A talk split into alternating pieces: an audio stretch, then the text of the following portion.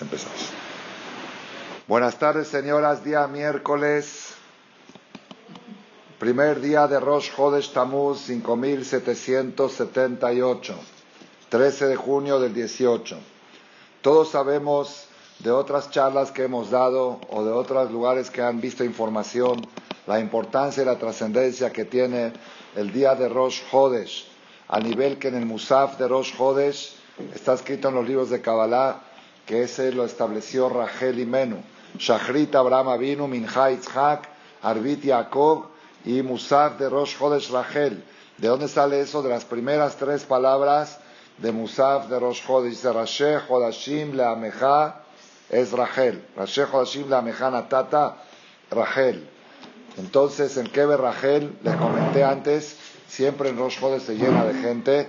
Y ahí encontré un sidur que en uno de los comentarios decía que en Rosh Hodesh el fuego del Geinam no funciona para aquellas personas que lo celebraban y lo festejaban.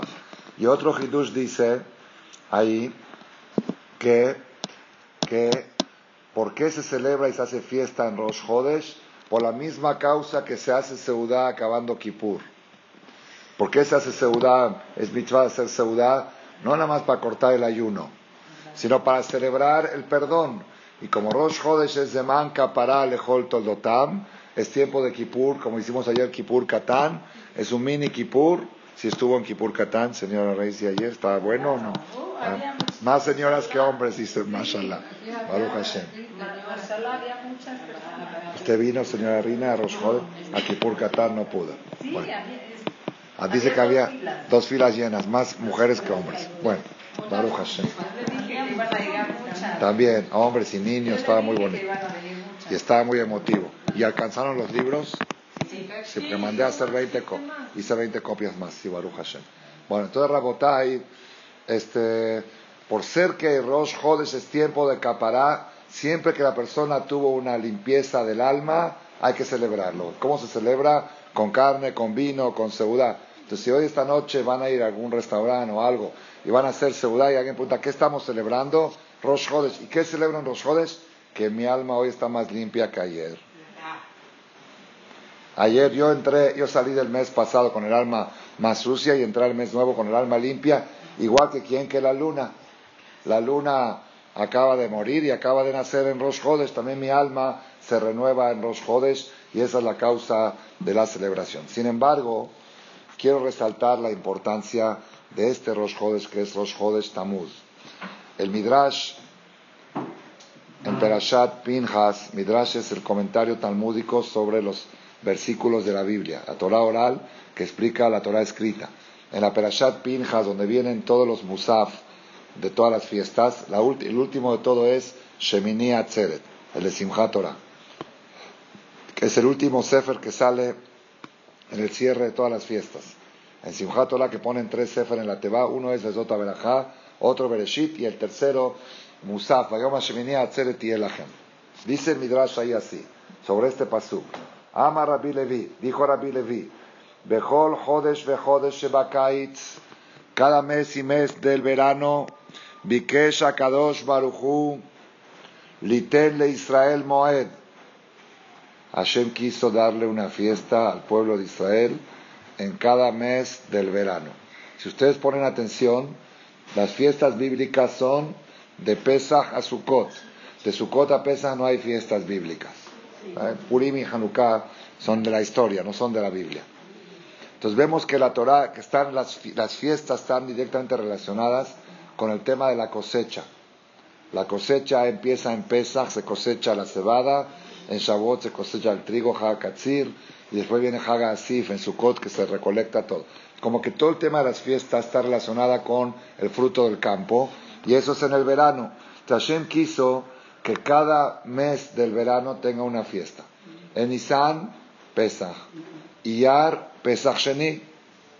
Sabemos que el 14 de Iyar, Pesach Sheni. En Sivan, Shavuot. En Tamuz, Rosh Hashanah.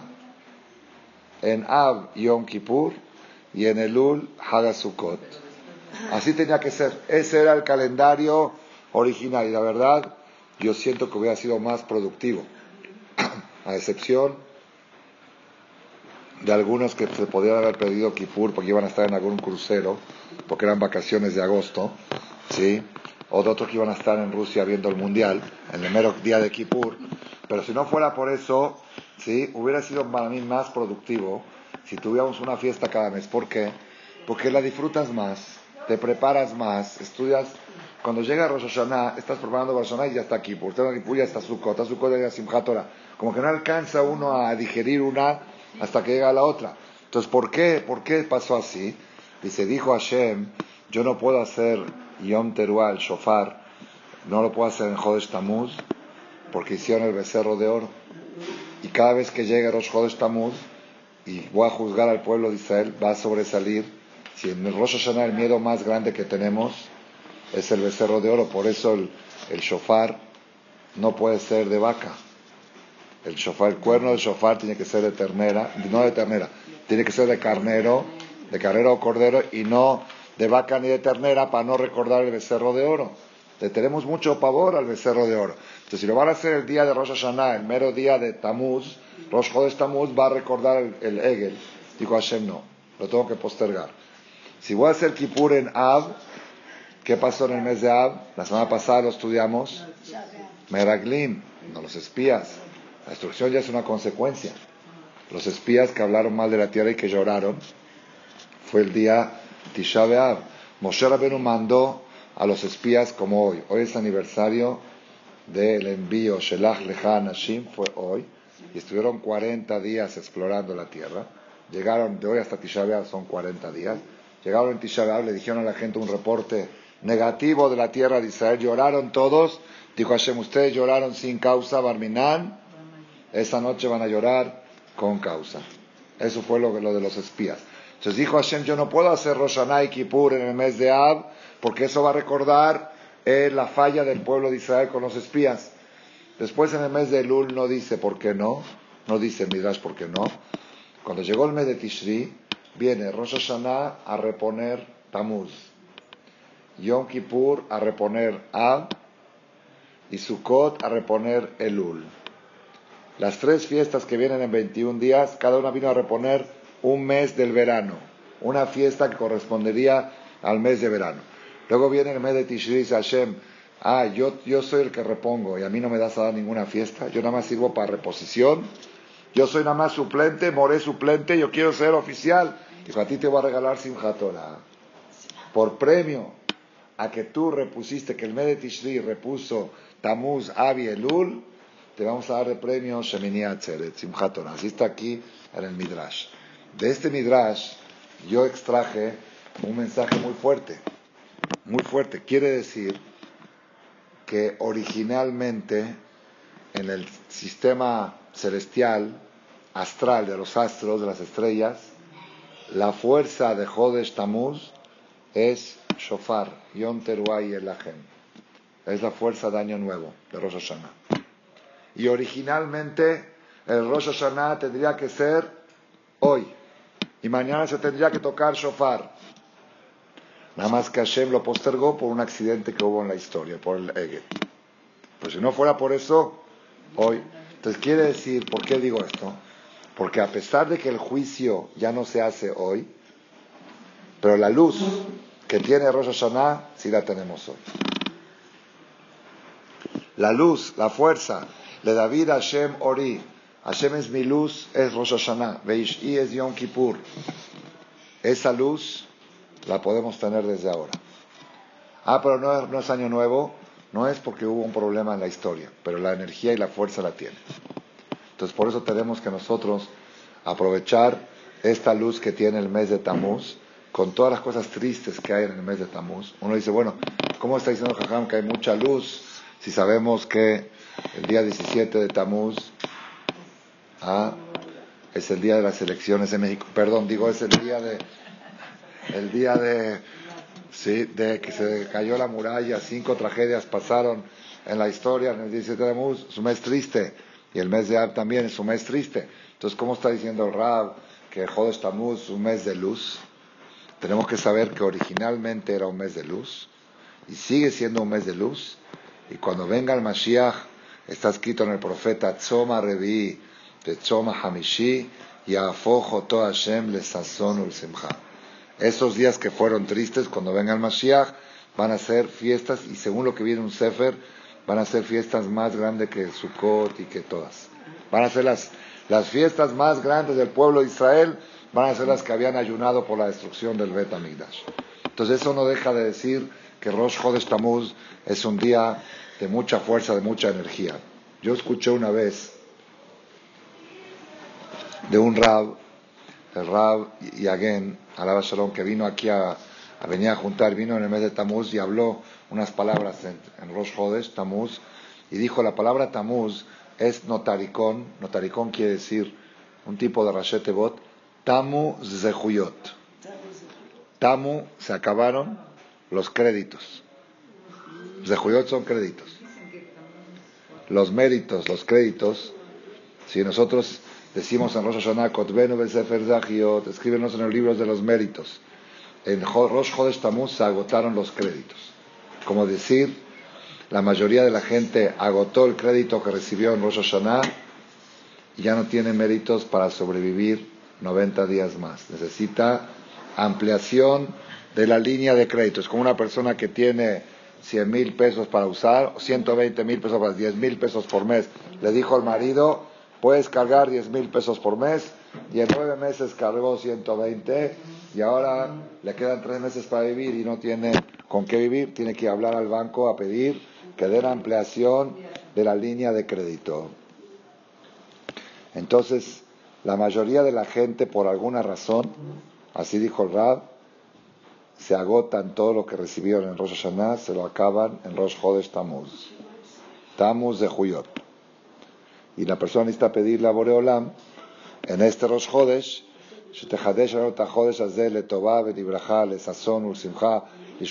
como si fuera que está en Rosh Hashanah. Así como Rosh Hashanah estás pidiendo presupuesto para todo el año, en Rosh Chodesh Tamuz tienes que pedir presupuesto para los últimos 90 días del año. Y según lo que dijimos ahora del Midrash, coincide muy bien, porque originalmente este tenía que ser el día que van a dar el presupuesto anual. Se postergó por un accidente, pero el Satán le puede decir a Hashem, Hashem, yo quiero juicio hoy. Y Hashem le va a decir, no, hoy no, ya lo postergamos 90 días. ¿Y por qué lo postergaste? Ah, pues ya sabes, por el becerro de oro. Ah, sí, peor. Ahora voy a acusar del becerro de oro. ¿Me entendieron cómo está? Entonces, por eso Rosh Chodesh Tamuz, la persona tiene que esforzarse más en Teshuvah, como también escuché de mi cuñado Jajam Abraham Mishan, y le mandaron por un clip en un WhatsApp también, que Tamuz es Rashet es acrónimo Zemane Teshuvah Meshameshim Ubayim. Memashmeshim Ubayim. Los tiempos de Teshuvah no está en orden. Zemane, la Zain es Zemane, la Taf es Teshuvah, Memashmeshim quiere decir los tiempos de Teshuvah se acercan y están por llegar. Yo escuché, mi, mi Rab me contó, mi Rab Alaba Shalom, en Argentina, mi Rosh Shiva, llamado Rab Binyamin Abdel Haq, yo fue mi primer Rab que me enseñó Gemara, nos contó que en Marruecos, en, el mes de Tamuz, había 40 grados de calor, en un lugar muy calor, es un lugar muy, sí, mucho calor ahí, mucho calor. Sí, dice que, que una vez llegó un jajam de Europa y vio que estudiaban los abrejim con camisa, en vez de estudiar con saco, estudiaban en camisa. ¿sí? Dijo, ¿cómo es falta de respeto a la Torah? La Torah se debe de estudiar con saco y sombrero, como la tefilá, así, y en verdad así debería de ser. La Torah hay que estudiarla con estremecimiento. ¿Cómo se atreven a estudiar? Después que vio el calor que hacía, dijo, dichosos de ustedes que no estudian en calzones, en short. Así dijo. Sí, porque el calor este que hace aquí, sin embargo, Dice que había tzadikim ahí, así con todo el Ram, que en Jodesh Tamuz usaban abrigo. Le preguntaban, ¿pero por qué abrigo? Y dice, tengo escalofríos. ¿Por qué? Porque ya llega Rosh Hashanah. Me faltan 90 días, todavía tiene que pasar las elecciones en México, julio, vacaciones, tengo que viajar acá, viajar allá, ver cómo va a salir el mundial, ver cómo va a ser el, bar mitzvah de esto y el esto. Tú todavía hasta que llegue Rosh Hashanah tienes que traer el bar mitzvah de mi sobrino y la boda de mi otra sobrina. No, falta todavía para Rosh Hashanah. ¿Qué falta? 12 semanas. ¿Sí? 12 semanas. 12 semanas como hoy. Vamos a estar tocando shofar. 12 miércoles como hoy. 12 o 13. y pasan volados. Se los voy a recordar cuando llegue el último. ¿Se acuerda que le dije que faltaban 12? Ahora faltan 4. ¿Sí? Entonces, entonces por eso, Rabotay, me pidieron que no quieren conferencia light, me dijeron. Quieren conferencia. Ahí sí la señora Ivonne también. Sea, aquí light vamos a otro lado. Aquí venimos a escuchar fuerte. Hoy ya empieza Rosh Hashanah. Porque originalmente Rosh Hashanah tenía que haber sido en Tamuz. Por el pecado del becerro se postergó 90 días. Pero el Satán ya empieza desde hoy a, a meter fitil, que quiero juicio, quiero juicio, y necesitamos protección especial, la de Hashem especial, que la vamos a tener con la luz de este alel que cantamos hoy y que vamos a cantar mañana, y con el musaf que vamos a leer también. ¿Está bien? Ese era el tema de introducción que quería yo dar a esta charla que es Jodesh Tamuz, y todo el que lee un pasuk en su tiempo apropiado trae verajá al mundo. Shenemar Dabar de Matov. Ya le dije algo en su momento apropiado. Les hablé de los Jodes y les hablé de los Jodes Tamuz. Ahora les quiero hablar de algo que pasó el día de hoy en la historia. Lo mencioné antes, pero no toda la gente sabe la fecha. Hoy es Rosh Jodes, pero en realidad, en realidad, hoy es víspera del primero, porque hoy fue 30, 30 de Sivan, y esta noche ya es primero de, cuando, así, cuando son dos días de Jodes, el primer día de los Jodes es 30 del mes pasado y el segundo es el primero del mes siguiente. El último día del mes de Sivan fue el día que Moshe Rabeno mandó a los espías a explorar la tierra. ¿Cuántos días exploraron la tierra?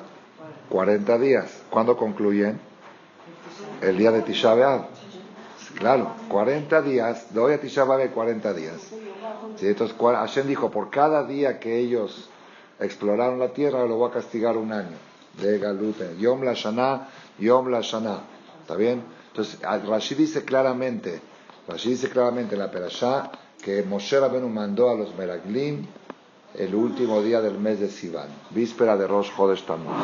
Entonces, y fue la Perashá que leímos la semana pasada, entonces también es algo apropiado hablar de este tema porque tengo un mensaje fuerte para transmitirles, Bezrat Hashem. No le voy a hablar del día que vinieron con el reporte y que lloraron, eso es en Tisha B'Av.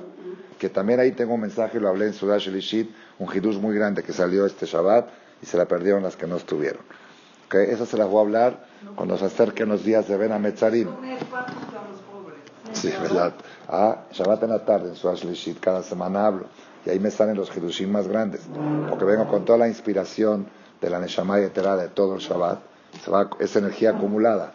Y ahí salen los Hidushim que luego los transmito en estas conferencias. Pero esto no lo quiero decir, lo que dije en Surashiri no lo quiero decir ahora porque eso está más relacionado con Vaivkuam Balai Lau, que lloraron esa noche y Hashem dijo, ustedes lloraron un lloro sin causa, van a llorar esta noche en todas las generaciones. ¿Sí? Entonces, ¿qué hablé? Lo voy a decir en breve, pero luego algún día lo hablo más amplio, de la huella que deja la persona en la fecha. Los actos de la persona, la huella que dejan en la fecha. Que si uno llevaría un diario con fecha hebrea de lo que pasó el año pasado en esta fecha y ves lo que está pasando ahora, vas a relacionar. Vas a ver que el año pasado en esta fecha estuviste de mal humor y ahora también.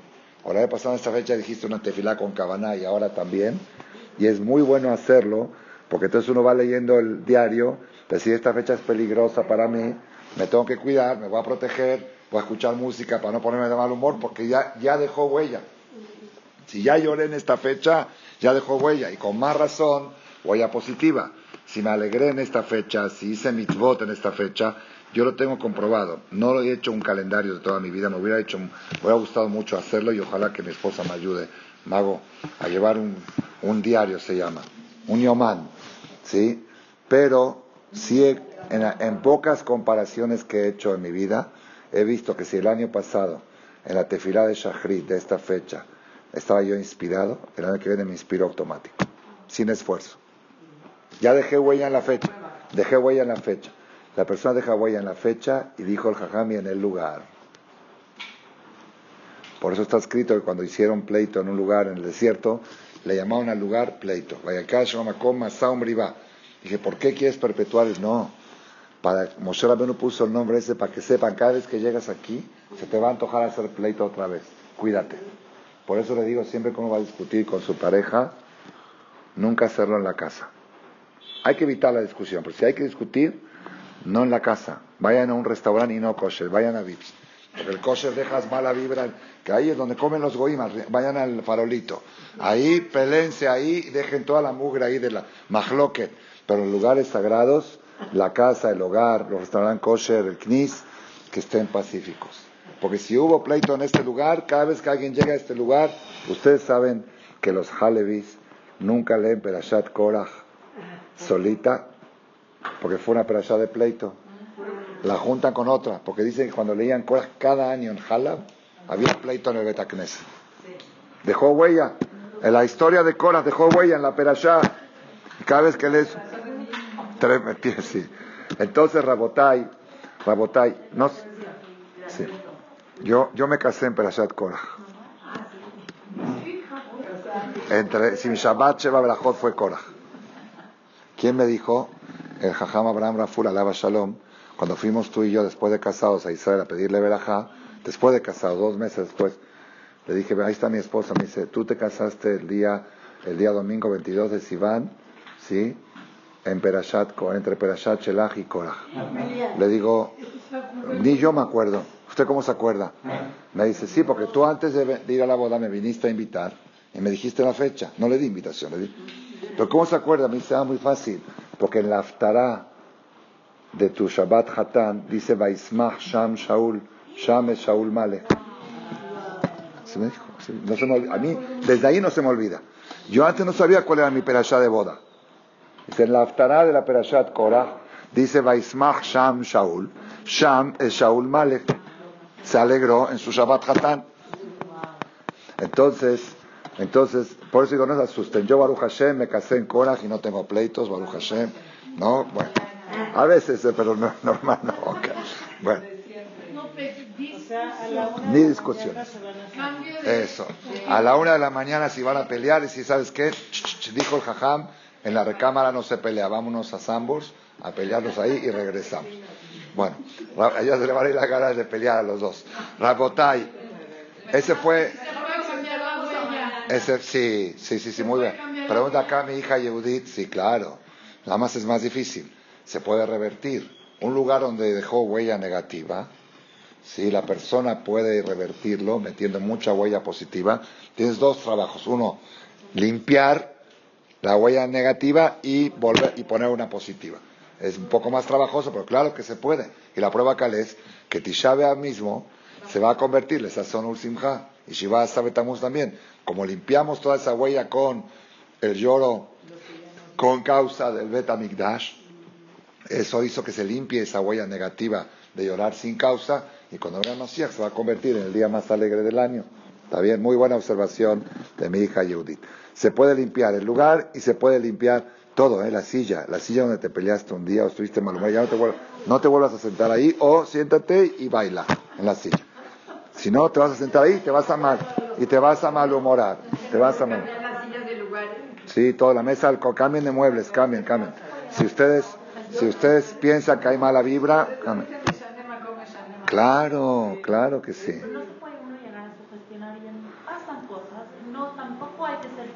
No, no tan, no, no, no tan, pero saber, saber que no nada más eso, qué tanto trasciende lo que uno hace. Uno dice, no, pues yo nada más hablé, yo nada más grité. Yo nada más grité, pero no, no, ya después me calmé, después me calmé. ¿Y? ¿Y esos gritos dónde se quedaron? En las paredes. Impregnados. Y los gritos gritan de la pared. Aquí las paredes de Marcela gritan alel. Gritan amén. Gritan yeshem rabá. Por eso es bueno rezar en el knis en un knis como estos. Las paredes gritan, Share Ora, Share Berajá, Share Gilá, ¿verdad o no? Entonces sí, amén, claro. Y por eso hay que cuidarse de no platicar en el Betacneset, porque la gente que platica o hace chistes o la sonará, ensucian el lugar y interfieren las tefilot. Hay que procurar lo más que se pueda. ¿Está bien? Ese fue el mensaje de la Sudash Lishit, breve. Que me pidieron duro Ah, voy duro, no voy a Bueno, pero yo hoy no quiero hablar de ese mensaje porque ese mensaje está más relacionado con Tisha que lloraron esa noche y dejaron la huella esa noche para siempre. Pero yo quiero hablar de hoy. Hoy, el día que Moshe mandó a los Meraglim, no dejó ninguna huella. No dice que dejó huella porque cuando los mandó fue mitzvah. Hashem dijo, Shelah lejan Hashim, el Ramban discute contra Rashi, se que si era mitzvah ir a explorar la tierra para saber por dónde entrar y cómo conquistarla, aunque Hashem iba a hacer todo con milagro, pero hay que hacer de Jateba, como hace naturaleza, de buscar por dónde es mejor conquistarla. ¿sí? Entonces, hoy, hoy no pasó nada malo. Hoy fue el día que Moshe Rabenu, Vaishlach Otam Moshe, los mandó Moshe, Kulam Anashim, dice Rashid, Tzadikim, Rashe Bene Israelema. Pero hubo algo que sí pasó y que dejó huella. La huella va a ser la segunda media hora de esta ¿Ustedes están apurados? No. No, porque yo ya dije minja a propósito, para poder extenderme. ¿No tienen prisa? Hasta las nueve y media. No, yo tengo, Arbit, Arbit tengo al cinco para las nueve. Bueno, la próxima media hora va a ser la huella de que dejó algo que pasó este día. Dice el Pasuk cuando Moshe seleccionó a los doce presidentes de las tribus para enviarlos a explorar la tierra, Vaikra Moshe Leoshea bin Nun Yoshua. Moshe hizo Shinui Hashem, hizo un cambio de nombre antes de mandar a los doce Shebatim, le cambió el nombre a Yoshua. En vez de Oshea, le dijo Yehoshua. ¿Por qué le llamó ese nombre? ¿Qué dice Rashi? Muy bien. La señora Reisi dice Rashi ¿Por qué le cambió a Yoshua? Yoshua es una palabra compuesta. Ya, Yoshuaha, Meatzat Beraglim. Ya, Yud que es, Yud Hashem. Yoshua, Shua, que te salve de la idea de los espías que van con malas intenciones. Que Hashem te proteja de la mala influencia de los espías que van con malas intenciones. Moshe rezó, Moshe pidió, no podía Moshe evitar, muy bravo, ¿por qué los manda? Porque hubo manifestación, aparte hubo manifestación, la Torah cuenta en Perashat de Barim, que vinieron todos, como Moshe queremos mandar, y si Moshe va a decir, no, va a decir, ah, algo estás ocultando. Si no me quieres mostrar a la novia hasta el día de la boda, es, porque algún defecto tiene. Y el otro eh, que también Ah, esa es la pregunta, esa es la pregunta. Por eso voy a hablar algo del día de hoy. Estoy hablando de una conferencia del día de hoy. Hoy Moshe Rabenu le cambió el nombre a Osea y le llamó Yoshua. ¿Y por qué dice Rashi? Porque rezó por él. Ya Yoshiaha Meatzat Meraglim, que Hashem te proteja de la idea de los espías. El Targum Yonatán ¿sí? dice agrega algo, Jonathan Menusiel, cuando vio Moshe la humildad de Yoshua, dijo que Hashem te cuide, que Hashem te proteja de que no te vayas a contaminar de, las ideas de los meraglim, de los espías. La pregunta es, pregunta la señora Reisi, ahora había otro, había otro espía que era tzadik, ¿quién era? Caleb Ben Yefuné. Él mismo fue a rezar a Hebrón cuando iban en camino se desvió a la tumba de los patriarcas. Es, la única fuente bíblica que hay mitzvah de rezar en tumbas de tzadikim. Vayaboat Hebrón. Caleb, cuando fue a espiar la tierra, se desvió y se metió en Meharat Machpelah, en la tumba de Abraham, Isaac y Jacob, para que Hashem lo cuide de la idea de sus amigos que iban con malas ideas. No, Jacob enterró a Rachel porque sabía que iban a ir en Galuta ahí para que Rachel abogue. ¿Alguien pasó? ¿Yosef? Mm, Yosef, no, Yosef fue al pozo. Fue al pozo para rezar. Eh, sí, cuando iba a Misraim, cuando dijo, párense, me no era la tumba de su mamá, era el pozo donde la habían arrojado. Fue para decir la verajá Baruch Shasal Inés Bamakomazé. Ah, me dijeron que era la ¿Qué verajel? ¿Y qué pidió? Que, que lo salve. Que lo... ¿De qué? Que lo iban a llevar a Ah, cuando lo llevaron para, para venderlo de esclavo a la ida. Ah, no, nunca escuché eso. Bueno, pero acá la Torah dice claramente, vaya Boad Hebrón. Entonces, Rabotai, aquí pregunta la señora Reisi, ¿por qué Moshe le tuvo preferencia a Yoshua y rezó por él y no rezó por Caleb. No, no, hermano, hermano no era, era su alumno predilecto, su alumno. Pero ¿por qué Moshe no pidió también por Caleb? Si Caleb también era tzadik. Yo pregunto la pregunta más fuerte. ¿Por qué no pidió por todos? Si la tefilá de Moshe sirve, ¿que acaso Moshe tenía diferencias? Que el Rasha que se hunda, pide por el Rasha también que haga teshuvah. Así como pediste a Hashem que Hashem salve a Yoshua, de que no se vaya a contaminar, pide que los mismos Reshaim estos cambien su idea y que hablen bonito y que no, que no hagan cosas malas. ¿La tefilá de Moshe sirve o no sirve? Esa es la pregunta fuerte de la clase, la segunda parte de la clase de hoy. La primera parte explicamos Jodesh Tamuz, la importancia de Jodesh Tamuz, que es como Rosh Hashanah. La segunda parte explicamos la huella que deja uno en la fecha y en el lugar. Y ahora estamos en la parte de algo que sucedió hoy. Hoy, hoy Moshe Rabenu le puso a Osea y a Yoshua y la pregunta es ¿por qué nada más a Yoshua y no a Caleb? Y la otra pregunta un poco más fuerte ¿y por qué no a todos? ¿Por qué no pidió por todos? Esas son las preguntas que vamos a desarrollar y por eso les dije, ¿quieren tema like o quieren tema...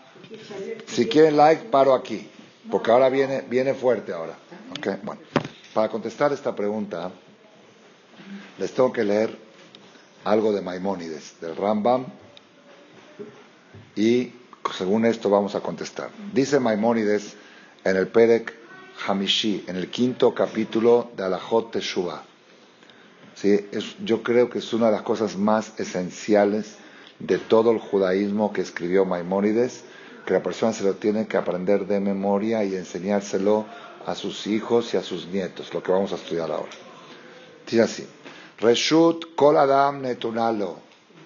La persona tiene permiso, lo que le llaman libre albedrío, imratzale atot atzmo si quiere inclinarse hacia el camino bueno, Beliot tzadik y ser tzadik, Hareshut beado, tiene chance. Vimratzale a totatzmo le dejra, y si quiere ser malo, también Hareshut beado. Ushe katuba Torah, es lo que está escrito en Perashat Bereshit, en Génesis. Adam mimenu dijo Hashem. Cuando Hashem dijo que van a expulsar Adam Arishon del Gan Eden para que no vaya a comer de Etzahaim, dijo así, Hena Adam ahad mimeno. Ciertamente o únicamente, Hen es one, viene de one. One, one, la palabra one viene de Hen. Solamente la especie humana es como nosotros, como los malajim, que podemos decidir hacer una cosa u otra. Fuera del ser humano, ni una criatura tiene la capacidad de tomar decisiones. Los animales no toman decisiones. El malaj sí, sí, se ve que sí. Es un poco diferente al hombre, pero sí. Y a Kadosh Baruj seguro que sí. Shem decide hacer esto o lo otro. El ser humano es el único, la única criatura que es similar a nosotros, que puede escoger el bien o el mal.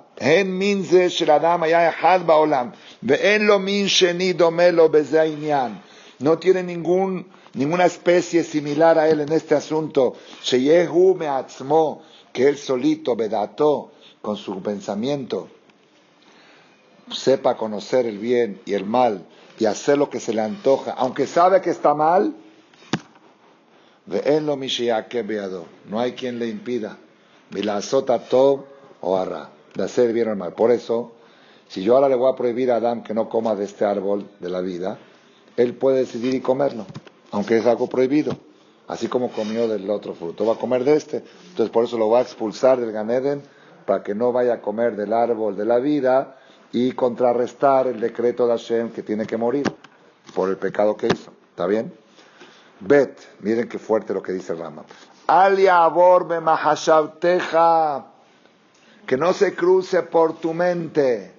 Davar ze shombrim tipsheumot eso que dicen los torpes de los goim, Rob golme bene Israel, y la mayoría de los ignorantes de los hijos de Israel. También dicen esta tontería. ¿Que qué?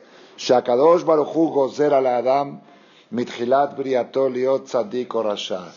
Que Hashem decreta desde la creación de la persona si va a ser bueno o va a ser malo.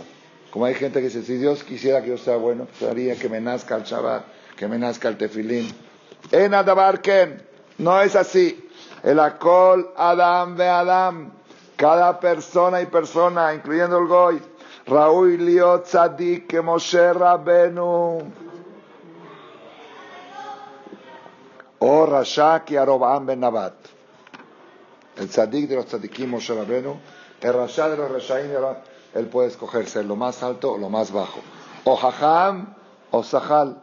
La persona puede decir si va a ser inteligente o va a ser ignorante aunque tenga capacidad y no capacidad, si decide usar, usar el cerebro o no usarlo. O Rahman o Akhzari. La persona decide si va a ser una persona piadosa o cruel. O Kili o Shua. Codo o espléndido. Bejen Shar Kola Deot. Igual todo. Orgulloso o humilde Todo, todas las midot, uno decide qué va a ser. lo No hay nadie que lo forja, que lo forza.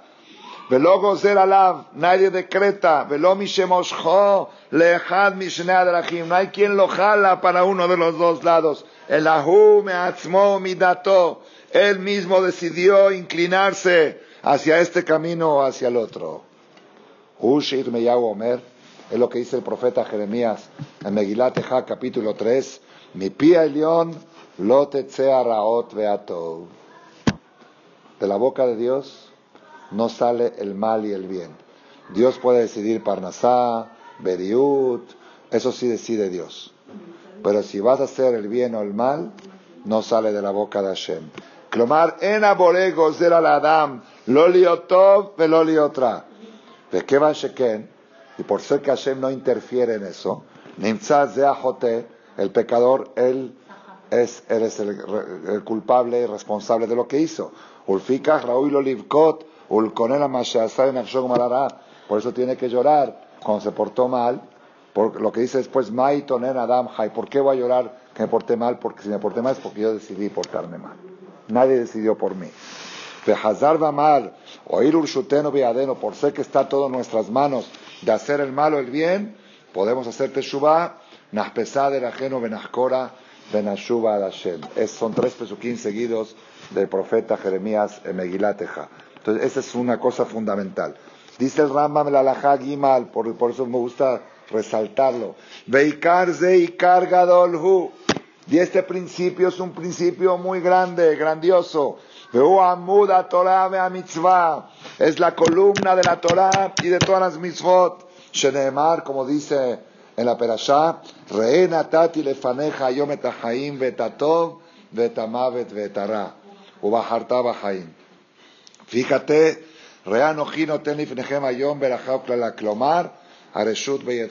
yo te pongo el camino del mal y del bien frente a ti. Tú, yo te aconsejo escoger el bien, pero tú vas a decidir. Todo lo que se le antoja a la persona hacer, ben tobim ben raim, lo puede hacer. Por eso hay un pasuk donde Hashem le dice a Moshe Rabenu, cuando fue matando Torah, que Moshe Rabenu hubo ahí un debate entre Hashem y Moshe, y Hashem dice, miten, ¿quién daría que mi pueblo tengan siempre este Irat que, que, tuvieron ahora? ¿Cómo quién daría? ¿Tú? Hashem dijo, el ser humano puede decir, ¿quién daría? Porque no es la impotencia. Uno se siente impotente y dice, ¿quién daría que tal cosa pasaría así, así, así? Pero Hashem puede decir, ¿quién daría? Hashem tiene impotencia, sí. ¿Sí? No, en lo espiritual. en eso yo no me meto. Yo puse una política que en eso yo dice, ¿quién daría que mis hijos sean tzadikim? Bueno, tú, tú haz que sean tzadikim. El problema es que en eso yo, eso, en eso yo no me meto. Para eso yo mandé a la persona al mundo, para que él decida. Eh, ahí está todo el, todo el objetivo de la creación. Si yo voy a decidir por él, entonces ya para qué lo para qué crea el mundo, Bijlal. Pero también dependen las oportunidades. Dalet, dice Rambam. Y lo allá aquel gozer al Adam liot tzadik o Si fuera que Hashem hubiera decretado a la persona ser bueno o malo, o lo allá sham davar shemoshechet Adam lato, o si hubiera algo que de nacimiento jala a la persona a un camino de los caminos o a una idea de las ideas, o a una mitad, a una cualidad de las cualidades, o a una acción de las acciones, como inventan los tipshim, los torpes astrólogos, dice el Rambam, Obrea Shamaim, que ven las estrellas y dice, tú naciste Capricornio, tú eres esto, por eso eres así. Tú eres Piscis, tú eres esto. Si fuera así, ¿cómo Hashem manda a ordenar con los profetas? Hagan esto y no hagan esto. Hagan Teshuvah. Como si él, si él nació Piscis, si los, que nacen Piscis son mujeriegos, así dicen los de Piscis. Entonces, ¿qué quieres? Nació así, ¿qué quieres de él? Entonces, Piscis. ¿Y cómo Hashem le manda a decir, Lotaturo, Ajarele, Babjem, Ajaré, Nejem?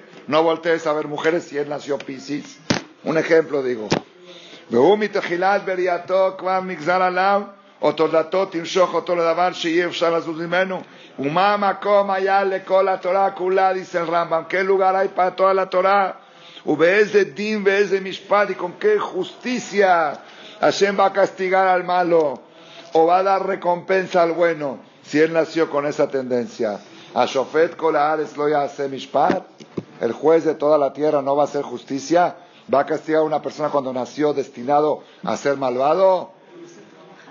Va tomar, ¿sí?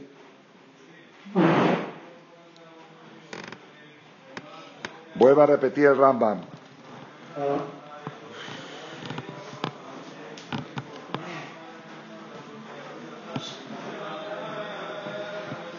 Bueno, hasta aquí.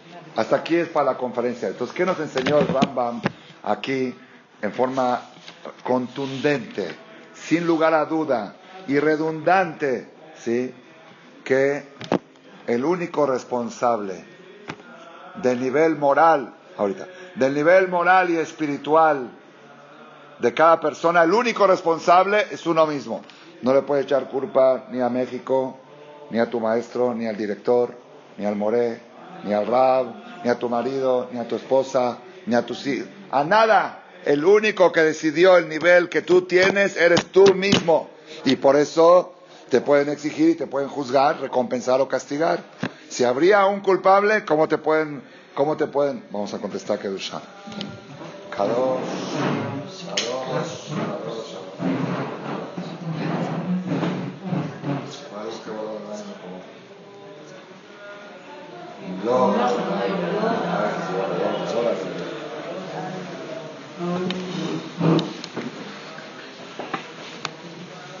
Baruch Baruch Shemo.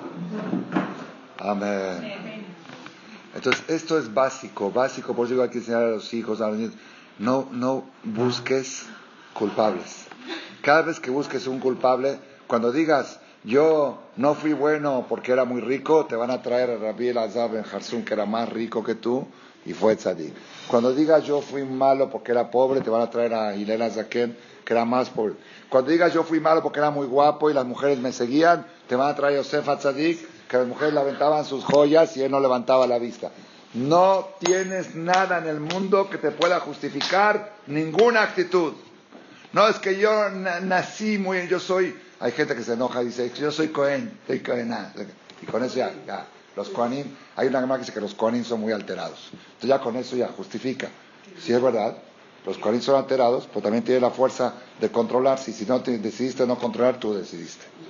No hay, yo soy Shami, yo soy Halevi, yo soy Ashkenadi, yo soy Sefaradí. No hay nada. Nada en el mundo te puede justificar tu nivel moral y tu nivel espiritual. Tú eres el único responsable. Me pidieron fuerte en la conferencia. ¿Así quieren que hable? Ahora, muy bien, muy bien. Y eso es, y eso es Hakol Vire Shamaim, Hutz Shamaim. Hashem decide todo, todo, todo. Tu salud, tu parnasá, todo tu fe, todo decide, menos tu situación moral y espiritual. Tu simja, si estás triste o alegre, no es que Hashem me hizo triste, Hashem no hace triste a la gente. Tú decidiste, Hashem te mandó el problema, eso sí, pero la decisión de estar triste fue tuya. Y te van a juzgar porque estás triste. Tienes que estar con simja.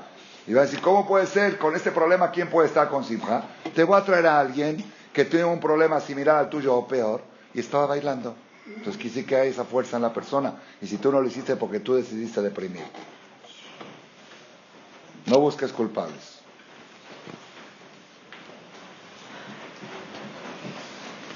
¿Está bien? Entonces, a Colby de Shamaim. Y la gente, lamentablemente, es al revés. La gente, cuando le dices a la persona, oye, ¿por qué, ¿por qué te dedicas tanto al negocio, a las cosas? ¿Por qué haces tanto coraje por las cosas? Si al final todo está marcado, ¿por qué estás tan preocupado si va a salir López Obrador o el otro? Si finalmente la Parnasá de la marca Hashem de Roshaná, Roshaná, con obrador o sin obrador. Es igual. Hoy dije en Alel, Hashem li lo irá Maya li Adam. Li Adam es López Obrador. Li Adam. La medales. Y lo irá es López Obrador también. Lo irá. Maya hacer li Adam. Así hicimos en el, en el Alel. ¿Qué me puede hacer a mí una persona? Si Hashem decide todo. Sin embargo, la persona que dice, no, no, ayúdate que Dios te ayudará. Y con eso ya, con ese dicho, ya están todo el día haciendo corajes porque ayúdate que Dios te ayudará. Y cuando le dices, oye, ¿Cómo estás permitiendo que tus hijos vayan a tal lugar, a una playa mixta o a un lugar así? Si sabes que hay riesgos, ya viste cómo ahí pasó esto. Dice, no, yo diario le pido a Dios que cuida a mis hijos y que no sé. Mi vida, está, están al revés las cosas. A Dios pídele que cuide tu negocio. A tus hijos cuídalos tú. Porque eso es libre albedrío. Eso es irá chamaim. Irá chamaim, no se lo eches a Dios. Para eso te mandó aquí al mundo. La gente invierte los papeles. En las cosas materiales se hacen cargo de las cosas como si fuera que dependen de uno. Y las cosas espirituales dice, ¿qué se puede hacer? Yo sé que esa escuela está mal y que ahí hay droga en esa escuela, pero, pero ¿qué puedo hacer? Pero que, Dios que me cuide, Dios que nos cuide, que Dios nos cuide. Ve tú y ponte los ve y grita y haz lo que tienes que hacer y, y, saca a tu hijo y ponlo en la escuela correcta donde tiene que estar. Y si tu hijo está en esa escuela es por culpa porque tú eres responsable de eso. Un ejemplo, ¿sí? Las cosas espirituales no se las eches a Dios. Las materiales sí. Pero es pedirle que ayude a esos hijos de oh, bueno, ahora, ahora hasta acá, hasta acá, hasta acá. Eso es lo que aprendimos hoy. La pregunta es, entonces, si es así, pregunta al Hazonish, entonces, ¿cómo pedimos nosotros en la tefilá? Beten helkenu betorateja, bedabek libenu bemitzvoteja, betadvikenu, no tadvikenu, no, sim shalom, ah, también sim shalom, pero más que todo en eso, eh, Sim Helkenu, Kadeshero Mitzvoteja, Sim Helkenu Data. Dice, si quieres Torah, esa parte es tuya. Dijimos que en la parte espiritual Hashem no se mete. Y en la tefilá tenemos miles de tefilá. Ashivenu Avinu le Torateja, de Karebenu Ata, Jonenu Meitja, Jochma Pedimos miles de cosas espirituales y tú me estás diciendo que eso es libre albedrío, eso la persona decide. Está contradiciendo a lo que dice Maimónides. El Hazonish da una respuesta muy sencilla. Dice, si tú le pides a Dios que te abra tu corazón para estudiar Torah y Hashem te lo abre, tú decidiste pedirle. Es tu libre albedrío. Tú podías no pedirle. ¿Entendiste cómo está? no se llama que Hashem lo hizo, se llama que tú lo hiciste. Tú utilizaste la tefila como un instrumento para avanzar. Pero tú decidiste. No es que Hashem decidió. Hashem te puso el instrumento que se llama tefila. Tú decidiste usarlo o no usarlo. Hay gente que usa la tefilá nada más para pedir parnasá. Y tú lo usaste para pedir a Ereneno Teja. Entonces, si al final la gente cumplió ese pedido, no se llama que lo hizo él, se llama que tú lo hiciste. ¿Está clarísimo? Así contesta el Hazonish. Que por eso existe que uno haga tefilá por cosas espirituales, porque uno tiene libre albedrío de decidir si pedir o no pedir. ¿Está clarísimo? A ver, pero entonces pregunta Hazonish, pero eso también cuando tú pides para ti. Pero cuando tú pides que Hashem haga teshuva a otro, si Hashem te hace caso y hace que haga teshuva al otro, ya no fue su libre albedrío. ¿Entendieron la pregunta? Entonces, ¿cómo puede existir que uno pida por cosas espirituales de sus hijos y de sus nietos? De uno mismo se entiende, ya contestamos por qué. Porque tú decidiste utilizar el instrumento de la tefila para dar un paso adelante. Pero cuando pides que Hashem haga que fulano deje al agoyado, que fulano haga teshuva, si Hashem te llega a hacer caso, está yendo en contra de este Maimónides, que en eso Hashem no interfiere.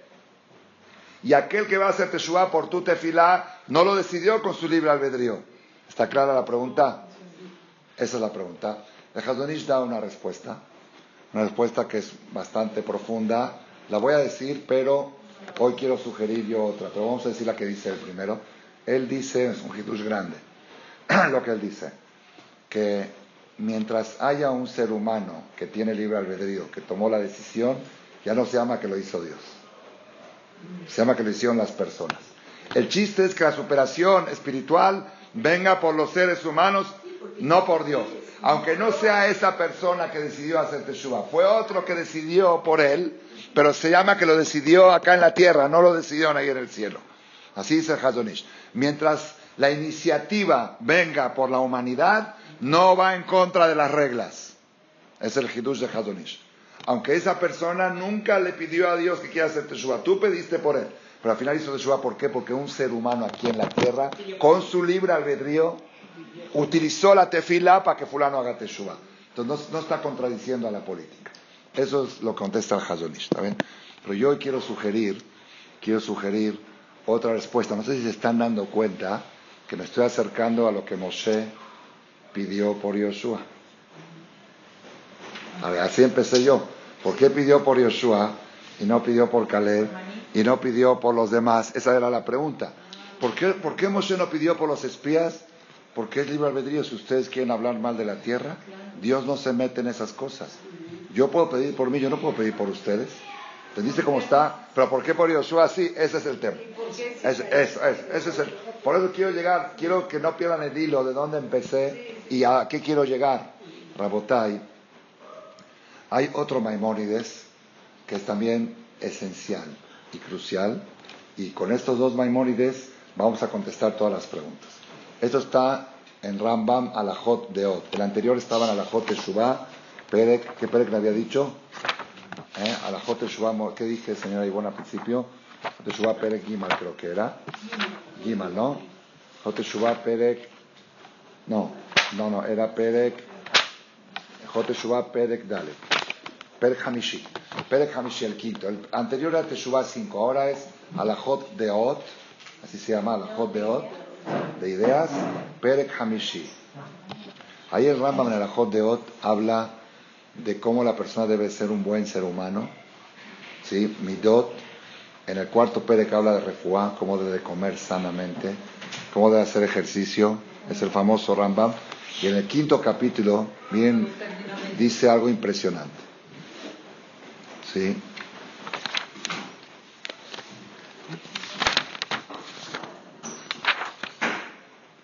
En el sexto, en el sexto capítulo. דרך בריאתו של אדם להיות נמשך בדעותיו ובמעשיו אחר רעיו וחבריו. La costumbre naturaleza humana es dejarse llevar en sus ideas y en sus actos detrás de sus compañeros y sus amigos. Venoher que minhagan shemedinato y actúa como actúa la gente de su país. Le fija por ser que así es la naturaleza humana, es naturaleza humana, que la persona hace lo que hacen otros, compañeros, amigos y la gente de su país. Por eso dice el Rambam, Adam la tzadikim, la persona tiene que buscar la sociedad de tzadikim,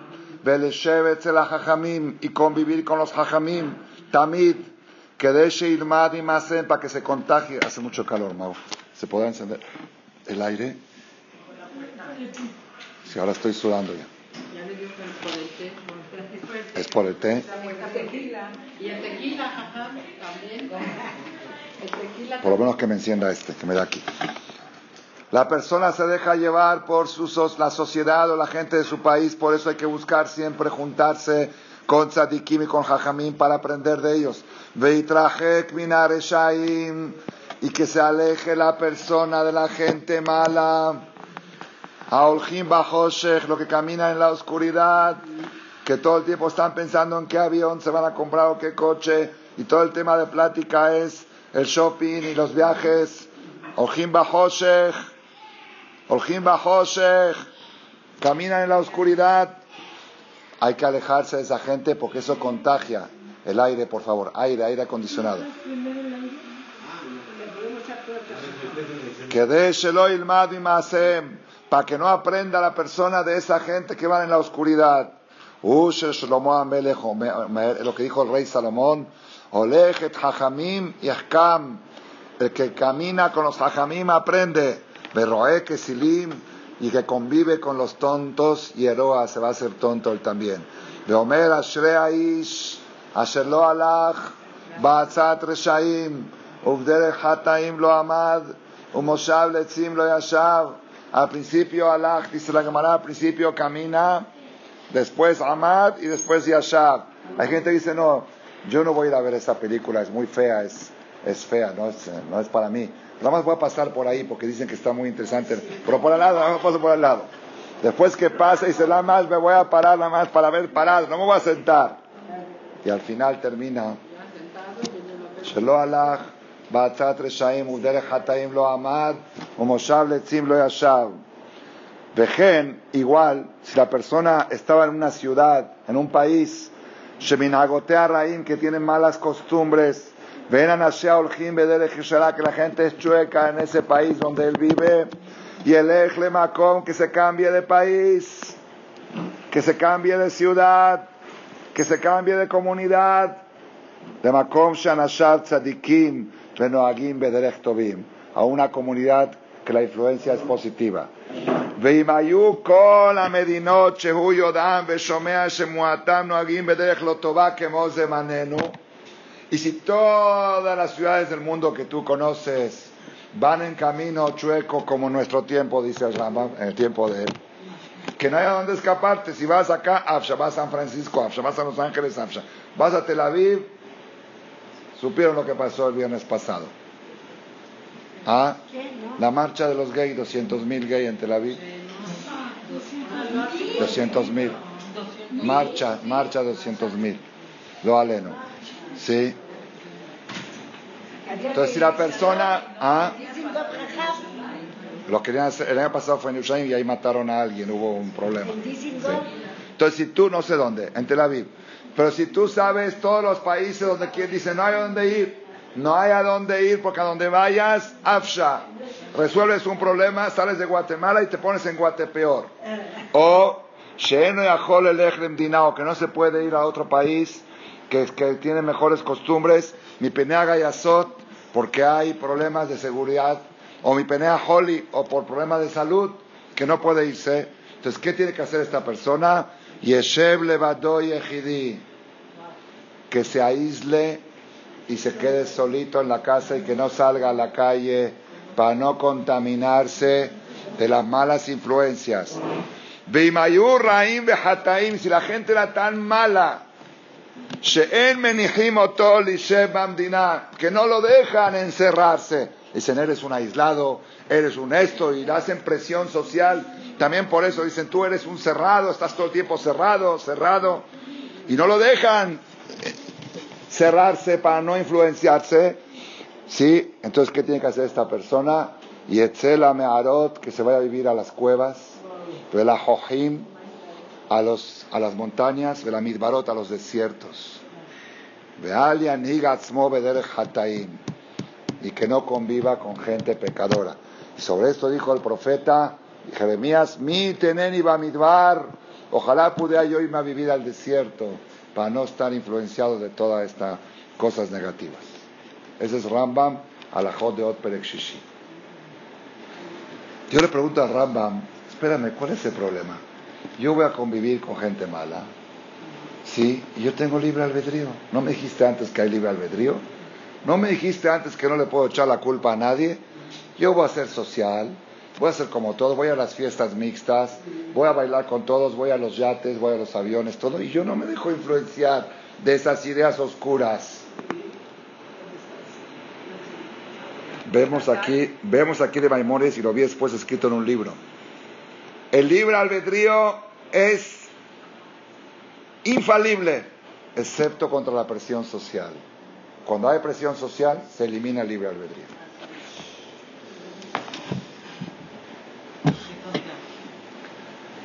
La persona está constituida de una forma que no puede soportar la presión social.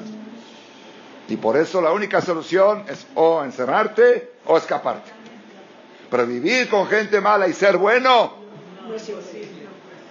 Así se entiende del Rambam.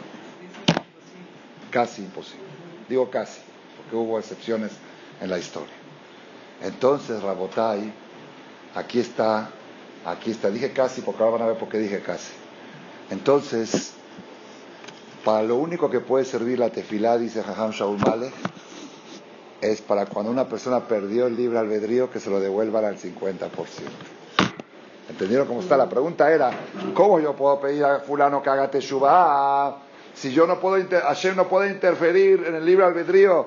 Lo que pasa es que ese hombre ya está tan metido que ya perdió el libre albedrío. Anda con la goy y ya está enredado y ya no tiene el libre albedrío.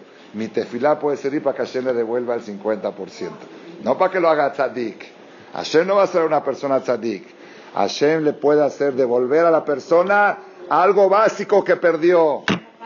Entonces, ¿qué? Claro. Entonces, ¿qué pasó aquí? Paró, claro paró, ¿por qué Hashem le endureció el corazón? Porque había tantos milagros que ya no había libre albedrío, ya es, obvio que Dios es verdadero, que tienes que mandar a los Yudim, le tienen que endurecer para que vuelva a estar al 50, porque si no, no existe la, no existe la causa de la existencia. Entonces, ¿qué pasó aquí? Miren qué, qué, qué precioso que está esto. ¿Por qué Moshe no rezó por los Meraglim, por los espías? Los espías no eran influenciados, eran influenciadores. Yo no puedo pedir por ellos de que hagan teshuva, porque Dios no interfiere en eso, Dios no se mete en eso. Si ellos decidieron, ellos sean sadikim, si ellos decidieron ahora voltearse, es una decisión personal de ellos. Y Hashem no se puede meter en eso. Pero ahora, Caleb, ¿por qué no pidió por Caleb? Caleb era contra la corriente, el carácter de Caleb. Así como Vayas Caleb Etam hizo callar a todos. Dijo, este Moshe, como cuenta la Torah, Caleb tenía una fuerza de ir contra la corriente por naturaleza. Entonces Moshe Rabenu dijo, Caleb no perdió el libre albedrío. Caleb, aunque esté con ellos, él está al 50, está al 50, entonces yo no tengo por qué pedir por él. Si él quiere que vaya a Hebrón y que pida, él fue y pidió a Hebrón, que Hashem lo cuide. Pero Yoshua, que era muy humilde, Yoshua para quedar bien con los amigos es capaz de decirle sí, sí, sí, para no hacer pleito, porque él era él le gustaba siempre el shalom y ser humilde. Dijo Moshe, este me da miedo, este sí puede perder el libre albedrío con esta gente. Porque su carácter es blando y cuando una persona tiene carácter blando, su humildad se convierte en contraproducente. La humildad mal aplicada en este lugar, en este caso, es contraproducente. Y yo tengo miedo que la humildad de Yoshua haga que no pueda ir contra 10 Meraglim y se deje llevar por ellos y que perdiendo el libre albedrío. Voy a pedirle a Hashem que lo vuelva a regresar al 50%. Nunca vas a poder pedirle a Hashem que haga el 100%, porque eso es contra la política.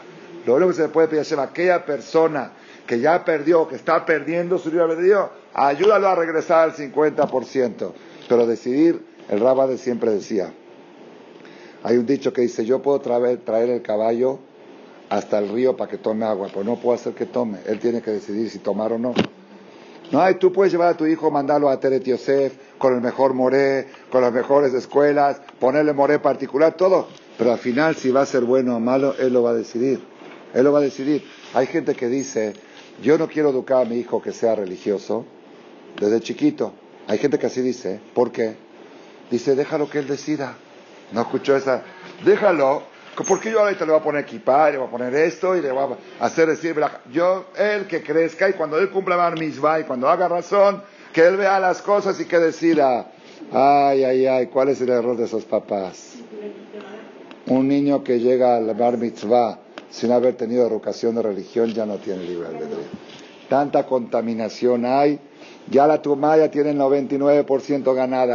Nosotros le damos a nuestros hijos toda la Torah que le damos para mantenerlos en el 50, no para darles 80. 80 nadie puede dar, uno solo decide. Nosotros todo lo que hacemos con nuestros hijos es para que cuando llegue al bar mitzvah estén 50-50. Y que él decida si quiere ser bueno y que tenga instrumentos para decidir si quiere ser bueno. Porque si no le das esa educación, no le diste instrumentos. Es como un papá que dice, no le di a mi hijo recursos para vivir, por eso lo mando a la universidad para que tenga con qué vivir. Si tú no le diste educación de Torah, no le diste con qué salir a la vida. No, es como un papá, lo educaste mal. Oye, dice, no, pero el libre albedrío, libre albedrío es después que lo, que dejes en el 50. Una vez me preguntó un papá el día de Brit Milá de su hijo, un balabait, hace muchos años. Me dice, Jajam, ¿cómo hago para que mi hijo sea un tzadik? Le dije, nada, déjalo como está. Dije, no lo eches, que no lo eches a perder. Que si tú lo llevas al bar como está ahora, tzadik, no lo eches a perder, no lo lleves a Acapulco, a la playa a ver mujeres en bikini, no le des de comer taref, no le ensucies su alma, no dejas que vea televisión, cosas que no tiene que ver, cuídalo y ya es sadik. Entonces todo el trabajo nuestro siempre es conservar el libre albedrío. Y cuando pedimos por cosas espirituales, no pedimos que Hashem nos haga tzadik. Hashem, por favor, esto se me hace muy difícil porque estoy influenciado por el medio ambiente. Ayúdame a qué? A hacer Hamishim Ahuz, a 50-50. No te pido que me hagas tzadik, yo voy a decidir ser tzadik. Pero devuélveme, devuélveme el libre albedrío. Ese es el musar que quería yo transmitir en la clase de hoy, que no querían que sea light, que sea fuerte. Esta es la fuerza. Saber que el único responsable de nuestra situación espiritual somos nosotros mismos. Y si tú dices, la presión social, ¿y por qué? Una vez una persona que hizo Teshuvah Baruch Hashem con nosotros, pero él estaba muy alejado, andaba con Goy, era campeón de golf mundial y todo. Entonces empezó a acercarse, fue muy difícil el proceso, muy, muy difícil. Entonces una vez, una vez vino un Shabbat a la casa, vino un Shabbat, a la, él me dijo, si ese Shabbat que usted me invitó de soltero, el Shabbat que usted me invitó, fueron más que 100 conferencias. Más que 100. Cuando lo invité vivíamos acá todavía y teníamos la Sukai, lo invité a la Suká, vino, se quedó hasta la 1 o 2 de la mañana y bajó después de la segunda de Sukkot, bajó, se siento que subí a otro planeta. Y estoy bajando ahora, volviendo a... Entonces, él, él, él dice, dice, ¿qué le influenció? ¿Qué influencia le hizo ese Shabbat? Dice, yo vi la alegría en la cara del Rab y de su esposa y de sus hijos, y la manera del trato, la tranquilidad, como se hablan, esas cosas nosotros no la tenemos, no la vemos. Y eso a mí me hizo más efecto que 100 conferencias. Entonces él empezó a platicarle a los amigos, porque los amigos de él decían, ¿qué te pasó? ¿Te volviste loco? ¿Ya te pones el tefilín? ¿Ya estás empezando a ir Shabbat al templo? ¿Tú nada más ibas en Kippur? ¿Qué onda? ¿Te estás echando a perder? Así le decían los amigos, ¿sí? Entonces él le dijo, él les contestó así. Dijo, yo fui a casa del Rab y vi que ellos tienen lo que nosotros andamos buscando. Le contestó. Yo vi que ellos tienen lo que nosotros andamos buscando. ¿Qué le contestaron los amigos? Es que esa gente vive en otro planeta. Le dijo este muchacho, pues vámonos a ese planeta. ¿Qué respuesta es esa? Viven en otro planeta. Vámonos a ese planeta. Es lo que dice Rambam. Si estás en un ambiente social que no te dejan, cambia de sociedad, vete a otro planeta. Vas a encontrar, si quieres, vas a encontrar la solución. Que nos dé el zehut de poder conservar siempre el libre albedrío y, nuestros hijos también y que tomen siempre buenas decisiones para hacer tzadikim amén que